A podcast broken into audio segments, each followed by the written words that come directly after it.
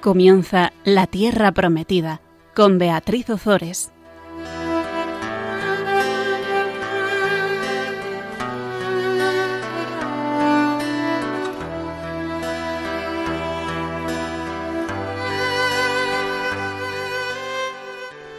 Buenas tardes, queridos oyentes de Radio María. Aquí estamos con todos vosotros un miércoles más en la Tierra Prometida, escuchando la palabra de Dios.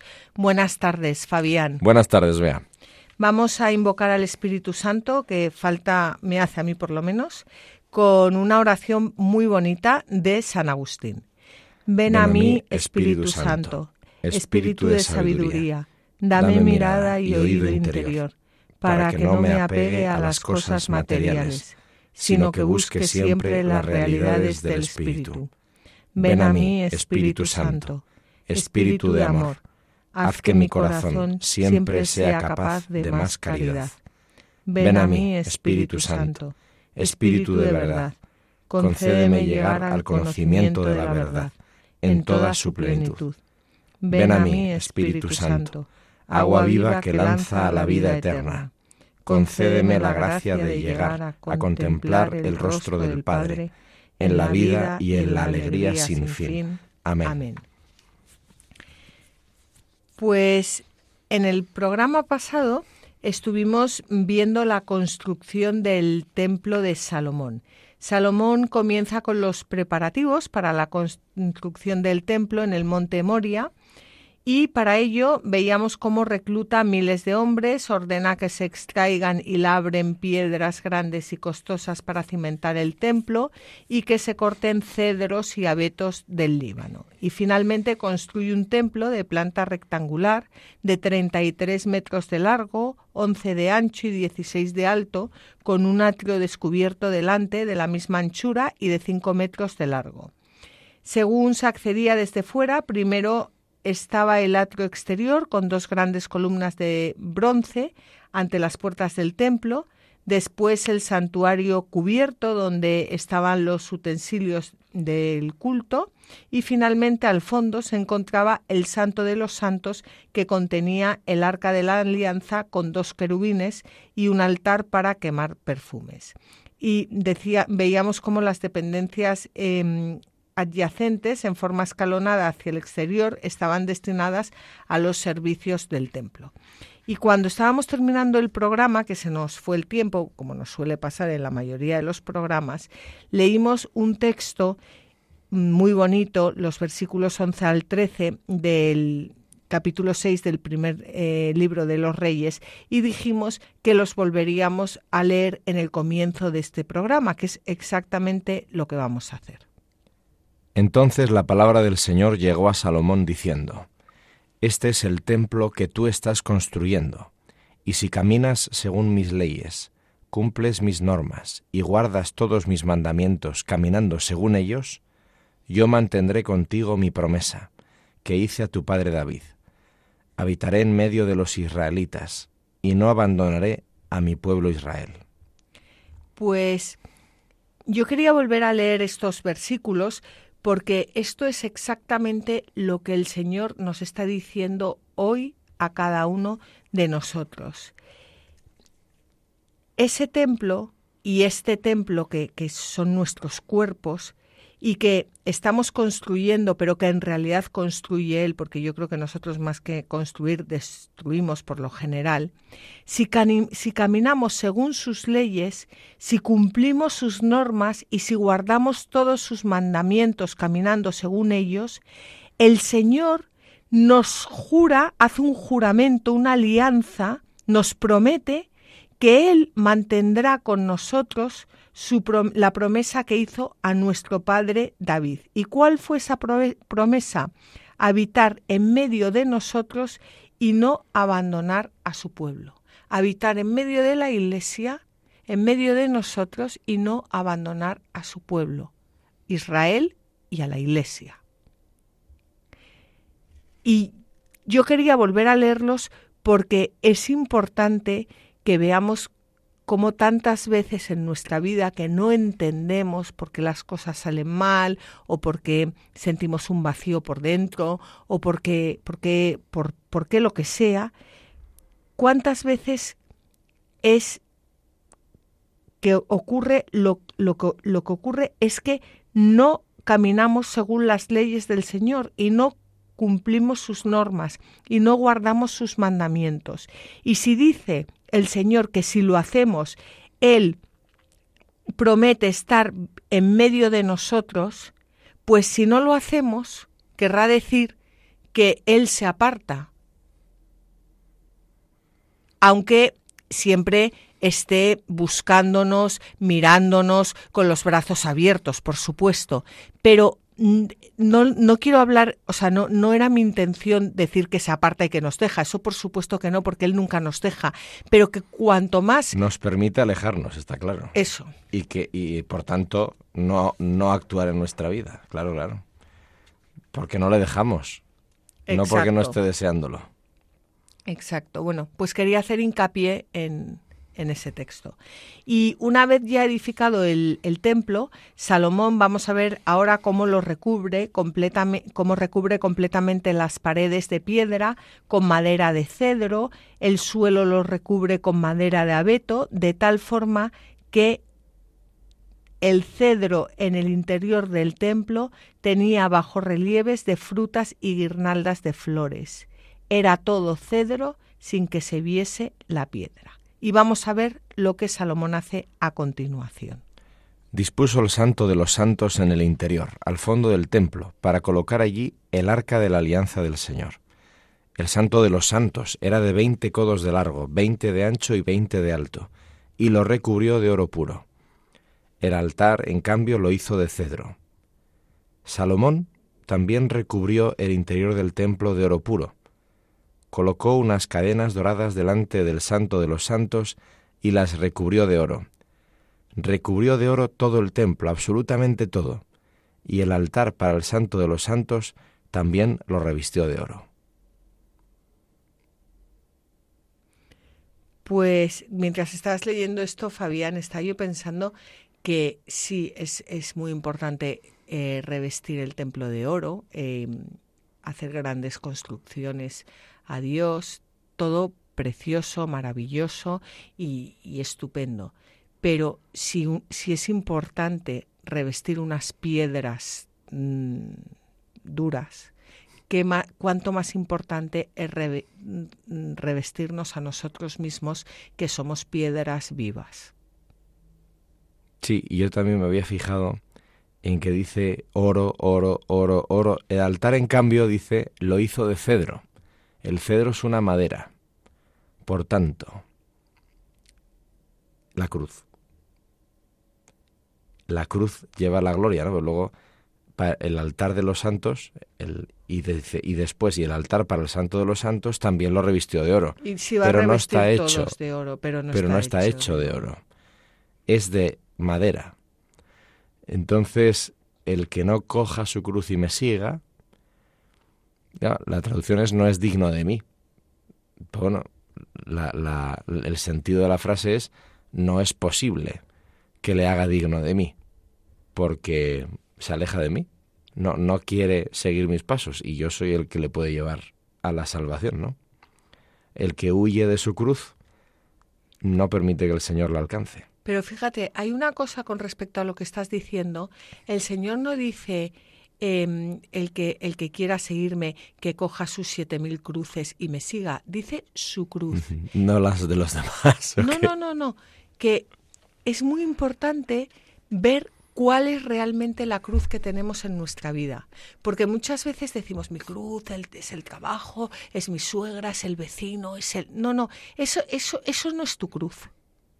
Tú tienes una cruz, una, que tienes que identificarla y que esa cruz es lo que hace que tú vivas el resto de, del día a día de una forma determinada. Por ejemplo, eh, imagínate que tu cruz es tu madre, porque tu madre no te ha querido nunca, eh, desde pequeño te ha hecho la vida imposible, mm, ha intentado pisarte, bueno, eso existe, hay madres así.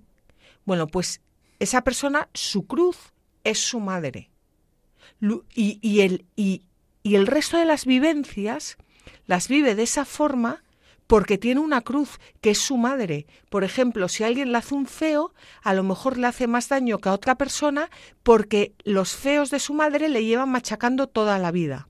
Entonces es muy importante identificar cuál es nuestra cruz. Y Jesús dice, coge tu cruz y sígueme. Tenemos una cruz y en esa cruz rebota el resto de las cosas que nos pasan. Pero esa cruz es la que nos hace vivir y responder de la forma en que lo hacemos. Y es importante, muy importante, que conozcamos cuál es nuestra cruz. Y nuestra cruz es una. Y así, iluminados, podremos coger esa cruz, podremos seguir a Jesucristo y podremos entender todo lo que nos va pasando en nuestra vida y por qué a veces reaccionamos como reaccionamos. Porque todo rebota en esa cruz que tenemos. Y es una. Es una, no son muchas, es una. Y como no te enfrentes a ella, estás pues perdido. Estás perdido. Porque Jesucristo dice, cógela, cógela, cógela, tócala, enfréntate, ponle un nombre y, y, y, y ven tras de mí con esa cruz, que yo le voy a dar la vuelta y te voy a santificar, pero te voy a santificar desde la realidad, desde, desde la esa verdad. cruz. Sí, sí, sí. Bueno, pues esta riqueza que hemos visto recuerda al tabernáculo y como hemos dicho antes nos enseña a amar la belleza de la casa de Dios y el lugar donde reside su gloria, como dice el Salmo 26 en el versículo 8 que reza el sacerdote en el lavabo de la misa. Señor, amo la casa donde moras, el lugar donde reside tu gloria. Y esto es importante que nos lo tomemos muy en serio y que amemos, amemos el lugar donde mora el Señor y donde reside su gloria, porque así podremos cuidar de verdad los preceptos de la liturgia, eh, no imponer nuestras fantasías en la decoración de la iglesia, abstenernos de cosas carentes de buen gusto y antilitúrgicas, como por ejemplo velas que no sean de cera, flores de plástico, que a lo mejor puede parecer una tontería, hasta que uno se da cuenta que todo en la liturgia tiene un símbolo y que si matas los símbolos de la liturgia, matas, matas la, la liturgia y que todo lo que sea vano es indigno para la casa de Dios y también es indigno para nosotros. Y no hace falta revestirlo todo de oro, pero que sea digno, que sea Pues limpio. claro que hace falta revestirlo todo de oro, por supuesto que sí, pero como nos dice San Beda, vamos a leerlo. Las láminas de oro con las que estaba recubierta la casa son las múltiples obras de piedad que un amor puro muestra en el servicio debido, ya sea a su creador, ya sea a los hermanos. Los clavos de oro con los que estaban fijadas las láminas son los preceptos de la caridad o las promesas de una gloria eterna, por medio de la cual, con el don de la gracia de Cristo, somos ayudados para no desfallecer en el empeño y en la lucha por las virtudes. Pues ahí tienes el oro. Otro distinto, ¿no? Al de las láminas esas. Las láminas esas se acaban, se, se- se acaban envejeciendo. Eso es. o la roba alguien, o lo que sea. Bueno, pues el altar, vamos al altar. El altar estaba hecho de piedra, revestido de cedro y finalmente cubierto de oro. Y se refiere al altar del incienso que estaba ante el Santo de los Santos, donde se custodiaba el arca de la alianza, que como ya hemos visto varias veces y en varios programas es figura de Cristo, y así nos lo dice San Beda. Ya hemos anticipado la exposición de esto, es decir, que el arca de la alianza es el Señor nuestro Salvador, mediante el cual tenemos una alianza de paz con el Padre, y que ascendió a los cielos después de su resurrección y se sentó a la derecha del Padre con la carne que había tomado de la Virgen. Pues es que el altar, el altar, el altar de la iglesia y nuestro altar, que es nuestro corazón, es nuestra salvación, porque el altar es Cristo. Y ahí es donde no solo ofrecemos las pequeñas contrariedades de la vida, sino donde nos ofrecemos nosotros mismos, haciéndonos uno con Cristo. Es que es muy tremendo esto, porque Veda el Venerable está hablando de la encarnación, o sea, Cristo es el arca de la alianza en su carne, dice, ¿no? Y cada vez que celebramos la misa, la Eucaristía, en el ofertorio se hacen las ofrendas, ¿no? Se hacen las ofrendas del pan y del vino, de las ofrendas de los fieles y tal. Pero el problema está, o sea, el problema, el tema está en que en realidad nosotros estamos ofreciéndonos antes de la consagración para que porque el presbítero o el sacerdote invoca dos veces al Espíritu Santo en la liturgia de la Eucaristía. Lo invoca sobre el pan y el vino en la consagración y después lo invoca sobre el pueblo. Porque lo que se produce sacramentalmente en el pan y en el vino se produce en el bautismo con los fieles, que después van a comulgar el cuerpo y la sangre de Cristo. Por eso los sacramentos de iniciación son tres, bautismo, confirmación y Eucaristía. Hasta que uno no recibe la Eucaristía, la, en, orden, en el orden primitivo, original, ¿no? de los sacramentos, se recibe el bautismo, la fuerza del Espíritu Santo, la capacitación del Espíritu Santo para poder recibir a Cristo. Entonces, cada uno corresponde a una persona de la Trinidad, bueno, no me lío. El tema está en que en la misa, en el ofertorio, yo le ofrezco mi vida, mi carne, mi persona a Jesús, al Verbo de Dios, para que se haga presente en mí. Como la consagración es, no, es, no es la encarnación, pero es un misterio que se le asemeja, ¿no? Porque el Espíritu desciende sobre los dones para que en ellos Cristo habite. Bueno, pues exactamente por eso dice San Agustín, ¿no? Cristiano, no eres tú el que comes a Cristo en la comunión, es que es Cristo el que te asume a ti. Come aquello que eres y sé aquello que recibes, dice San Agustín, al que va a comulgar, ¿no? Entonces, es muy fuerte lo que celebramos alegremente en misa, ¿eh? Por eso conviene tenerlo en cuenta porque por no por no vaciarlo, por no decir lo que no hacemos. Y también es importante ir a comulgar en gracia, porque cuántas veces vamos, no, yo no digo en pecado mortal, pero mm, que a veces es bueno ayunar de la Eucaristía para darnos, estoy hablando también de una persona que va a misa diaria, de, de para darnos cuenta de que, de que es, es, es algo muy grande, que no se puede llegar ahí y hacer de cualquier forma. Sí, sí, es, es lo más grande que sucede en la Tierra. Que tenemos que que debemos revestirnos de, de pues eso, de, de, virtudes y de, y de cariño y, y, de, y de amor para, para hacerlo en condiciones. Pero bueno, pues vamos a continuar con la descripción del Santo de los Santos. Puso en el Santo de los Santos dos querubines, perdona, perdona. Es que tú te das cuenta, a mí me pasa alguna vez, tú te das cuenta de que el sacramento de la confesión es casi prácticamente, está hecho uno con el de la Eucaristía. Claro, en el fondo es como un segundo bautismo, dicen, ¿no? ¿Por qué?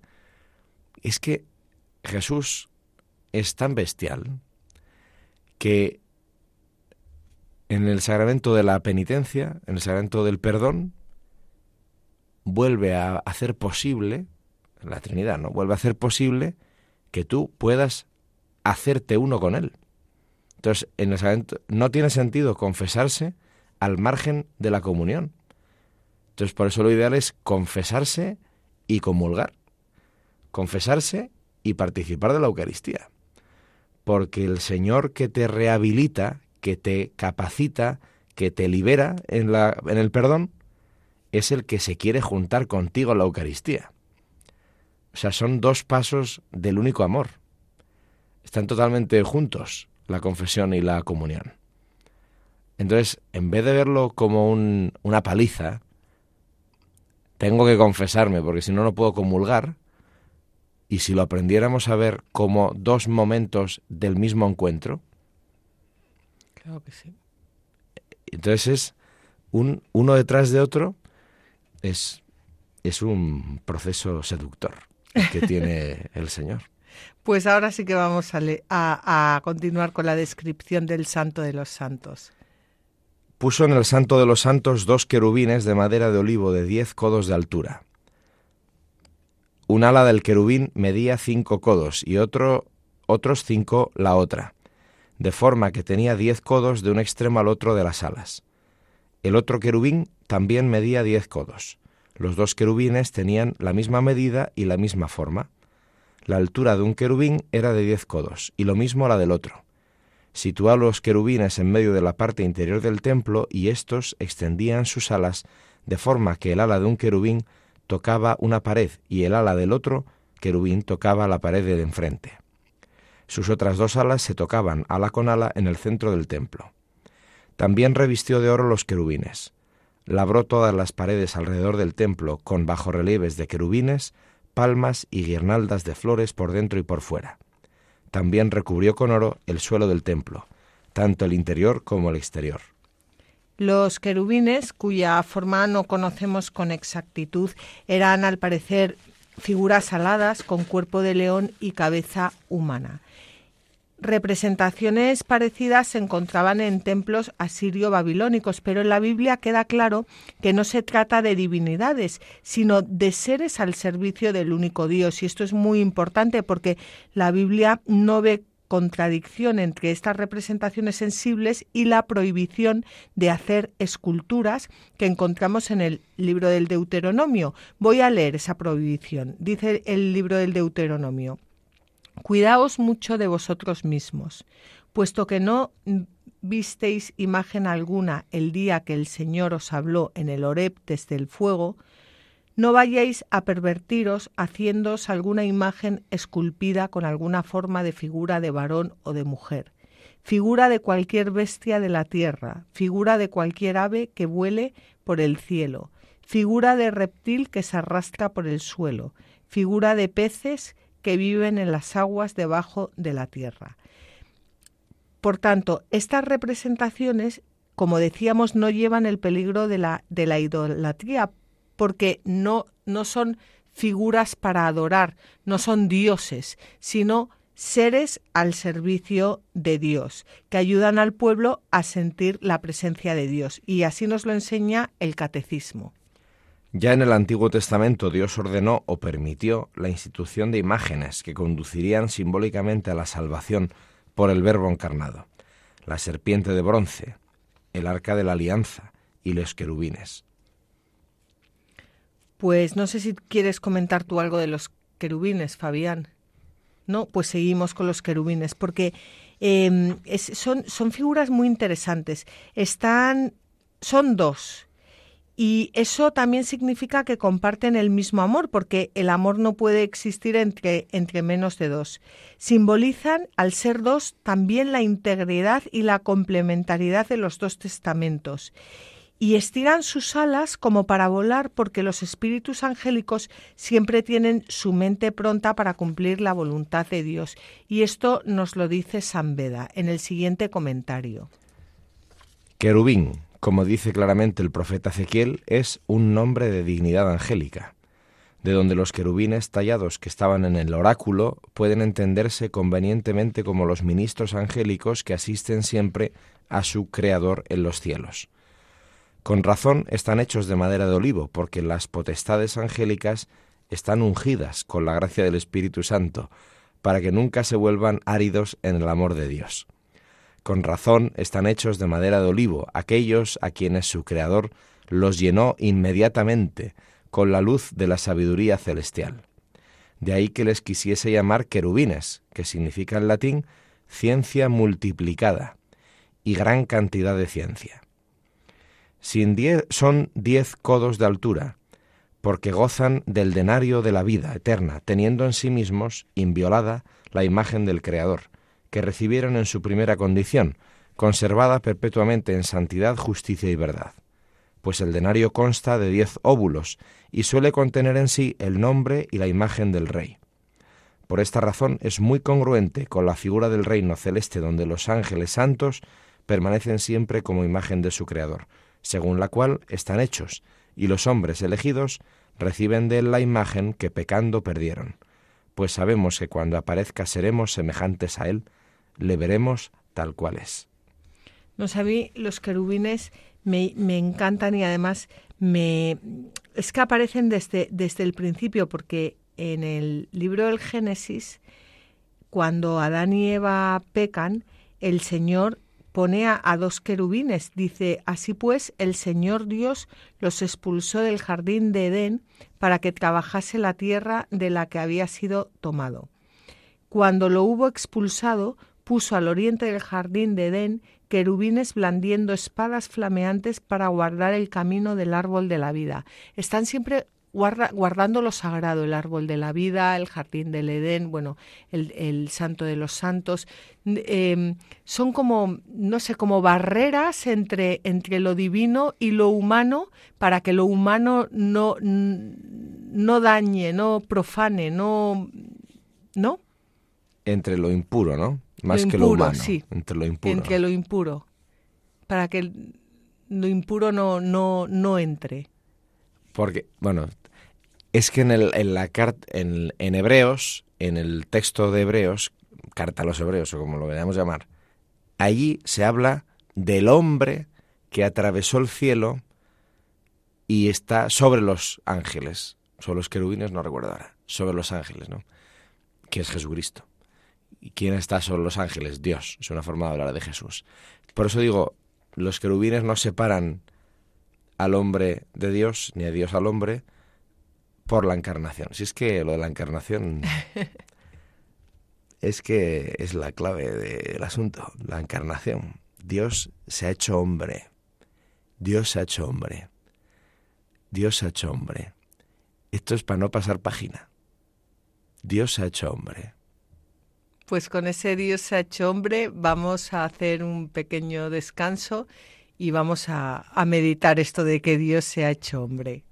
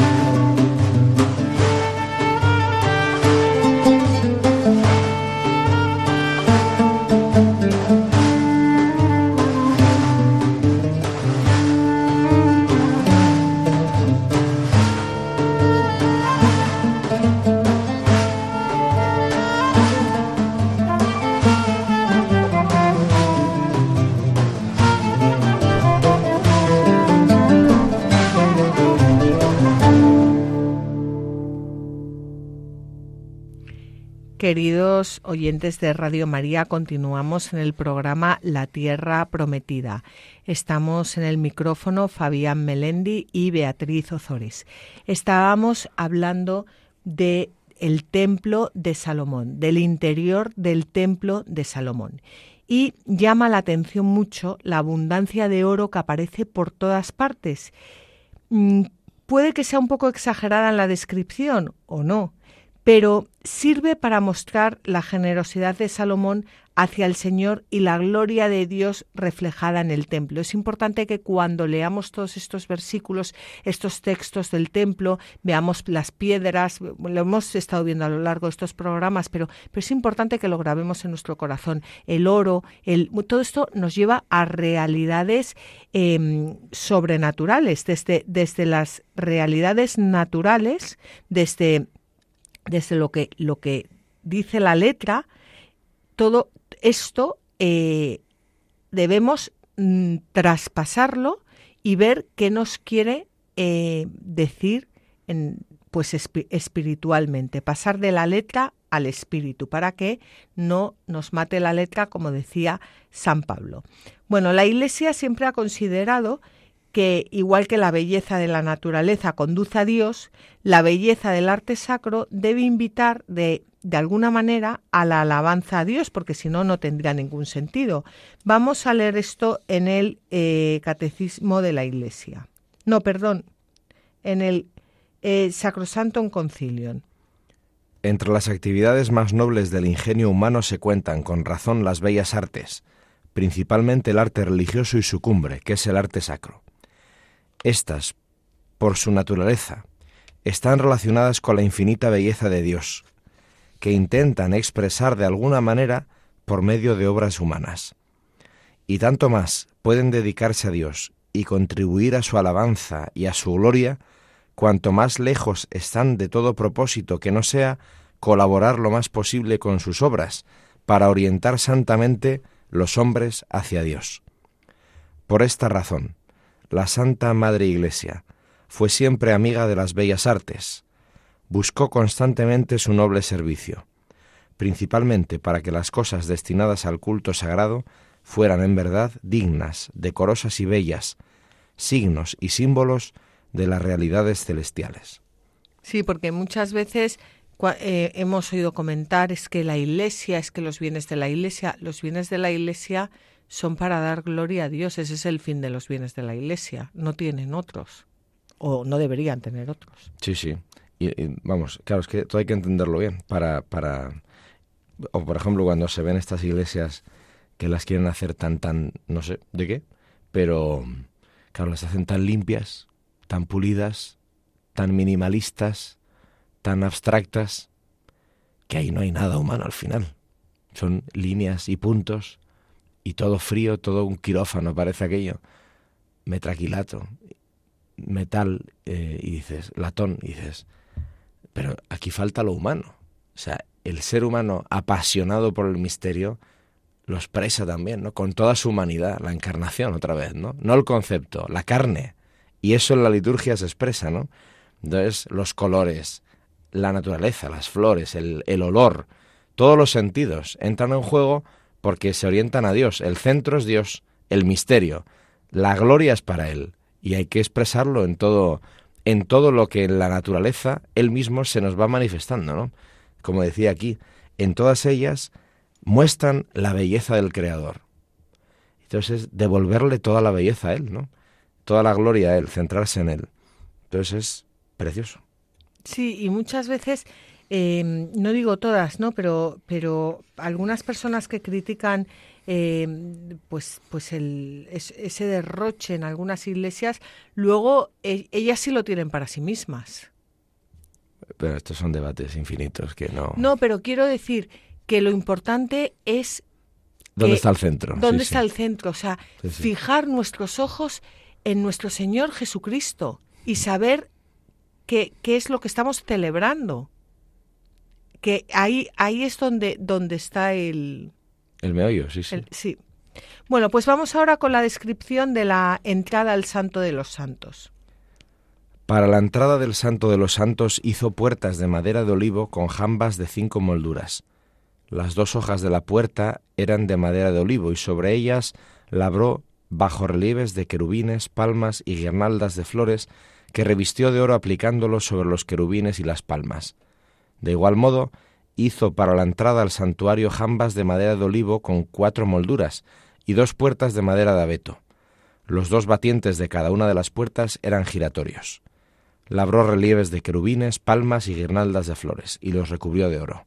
También construyó el atrio interior, con tres hileras de piedras sillares y una de vigas de cedro.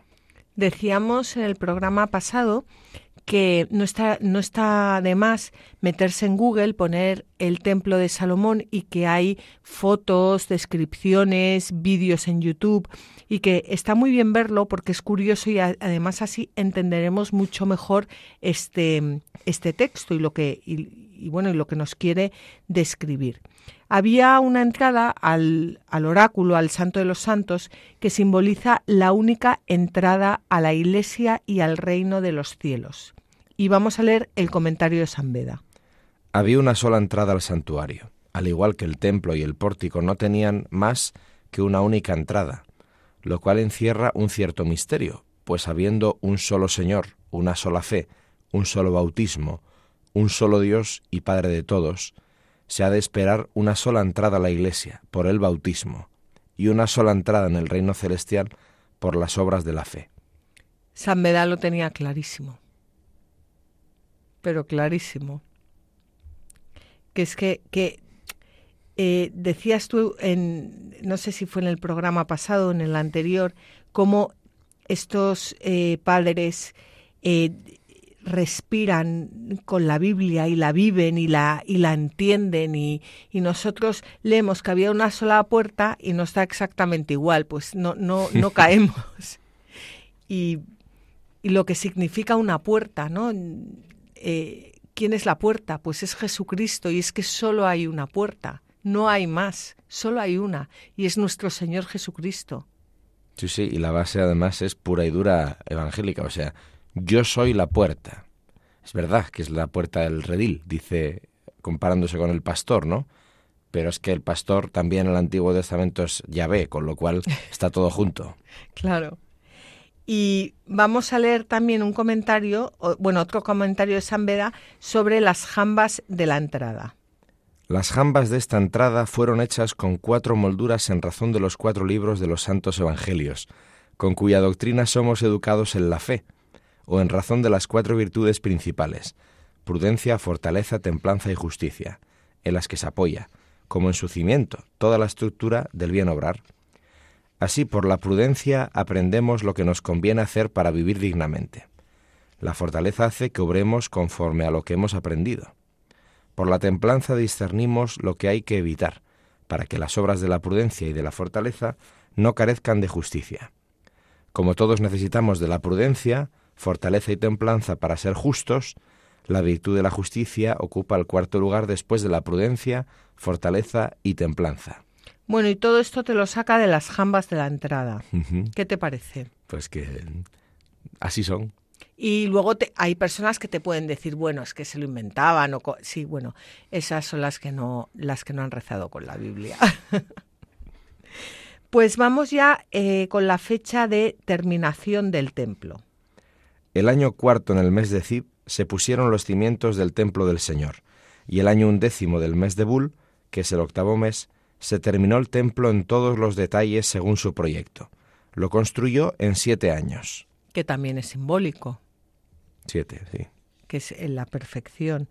Zib y Bul son eh, nombres cananeos de los meses. Zib ya habíamos visto que corresponde al segundo mes de la primavera, que es más o menos nuestro febrero-marzo, y Bul al segundo de otoño, que es más o menos nuestro octubre-noviembre. Bueno, pues una vez terminada la construcción del templo, Salomón lo que hace es comenzar con la construcción de su palacio. Entramos ya en el capítulo 7 del primer libro de los reyes y vamos a leer los versículos 1 al 8. Salomón empleó trece años en construir su palacio, hasta que éste quedó totalmente acabado. Construyó el edificio llamado Bosque del Líbano, de cien codos de largo, cincuenta de ancho y treinta de alto, sobre cuatro hileras de columnas de cedro y vigas de cedro sobre las columnas.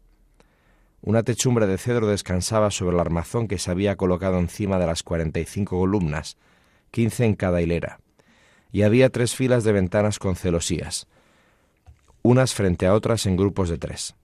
Todas las puertas y ventanas tenían marco rectangular y quedaban ventana frente a ventana en grupos de tres. Levantó también un pórtico con columnas de cincuenta codos de largo y treinta de ancho, y delante de este otro pórtico con columnas y un tejadillo por delante.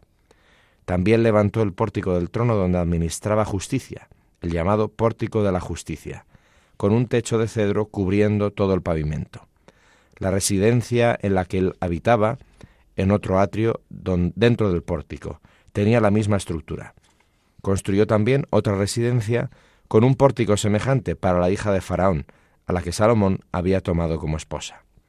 Bueno, aquí yo quería resaltar dos cosas. Una minucia, y es que, mm, dice al principio, construyó el edificio llamado Bosque del Líbano. Eh, este nombre de Bosque del Líbano se debe al aspecto que debía de presentar la enorme, sala con columnas de cedro. La verdad es que yo cuando estaba preparando este programa eh, busqué en internet y, bueno, estuve viendo en algunas revistas y libros el Templo de Salomón, pero no se me ocurrió mirar la construcción del Palacio Real de Salomón, que seguro que viene también y seguro que también hay vídeos y que, pero bueno, me imagino algo como mucho más exótico. Será, sí. Y, y lo otro que quería, que quería resaltar de aquí es que en, dice que la residencia en la que él habitaba en otro atrio dentro del pórtico, no, perdón, no quería decir eso, quería decir que construyó también otra residencia con un pórtico semejante para la hija de Faraón, a la que Salomón había tomado como esposa. Entonces, ¿por qué Salomón le construye un palacio a la egipcia? Esa, esa era mi pregunta. Nácar Colunga dice lo siguiente: el texto sagrado no nos dice cuál haya sido la causa de obtener, perdón, de otorgar esta distinción a la egipcia. Podemos razonablemente suponer que fue para mostrar cuánto estimaba este parentesco con el faraón, y acaso por escrúpulos religiosos de la princesa, que también los egipcios tenían mucho del espíritu fariseo. Bueno, lo que yo, a lo que yo voy. Eh, Salomón le construye un palacio a la hija de Faraón con la que se ha casado.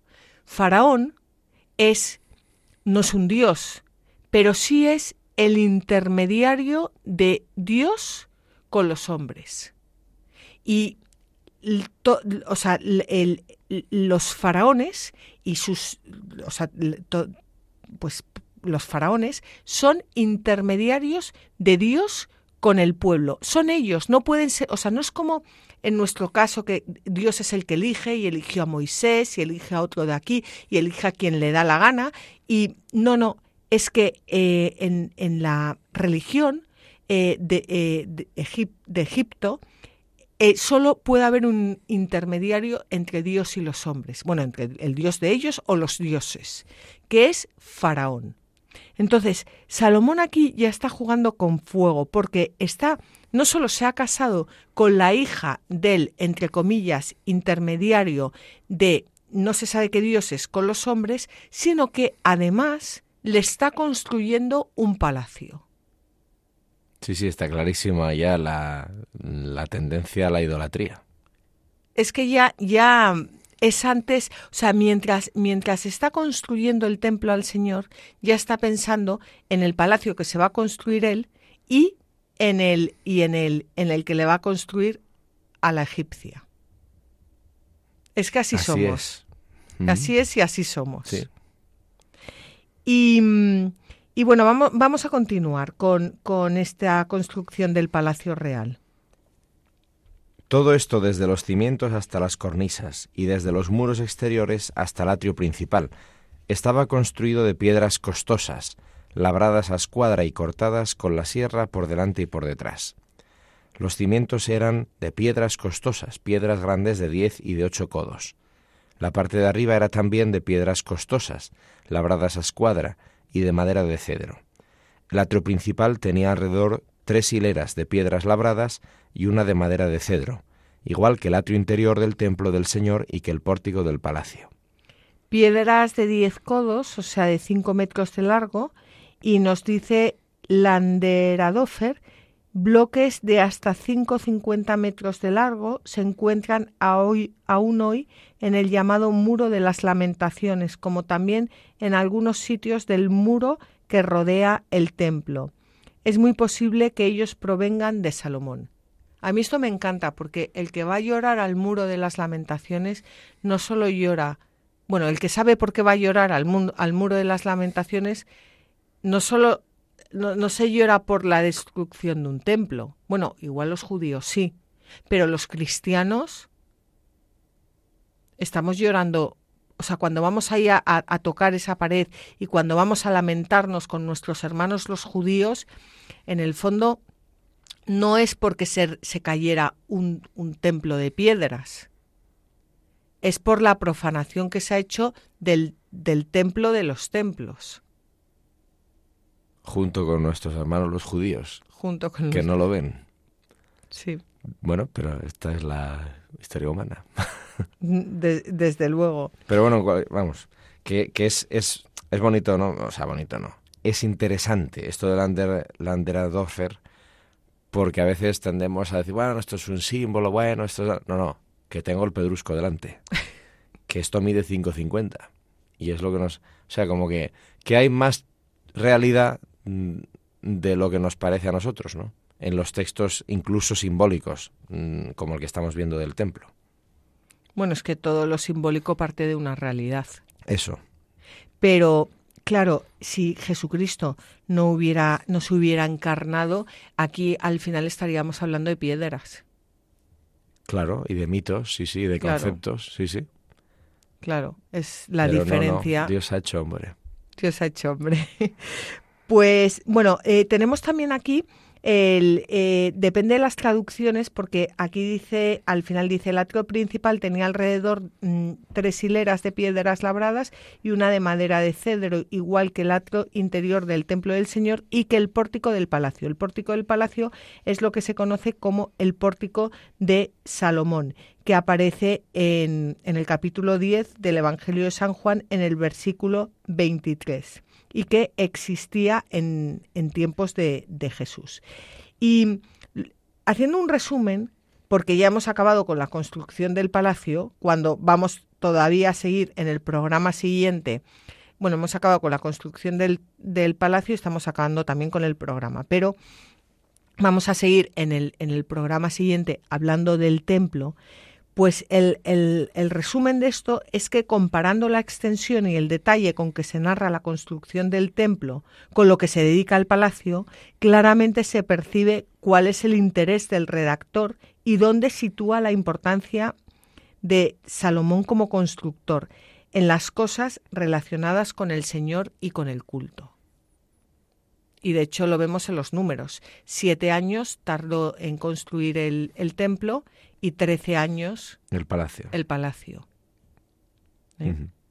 Bueno, pues en el programa que, viene, eh, que será como siempre dentro de, de 15 días, eh, continuaremos dentro de 15 días, el, 9 de febrero, continuaremos hablando del templo de Salomón. Mm, vuelvo a insistir en que cojáis un eh, pues pues eso pues una revista o en internet o, las en algunas biblias viene y que eh, si os interesa que, lo miréis bien porque porque es importante eh, conocer lo que el autor nos quiere contar y su sentido literal para luego poder volar al espiritual. Sabéis que nos podéis escribir a la tierra prometida Podéis verlos, escuchar los programas en el blog latierraprometida.es y también en el podcast de Radio María o pidiéndolos a Radio María en el teléfono 91 822 8010. Y como siempre os animamos a que cojáis vuestras Biblias y no dejéis de leerlas, meditarlas y rezarlas, porque en los libros sagrados el Padre que está en los cielos sale amorosamente al encuentro de sus hijos para conversar con ellos.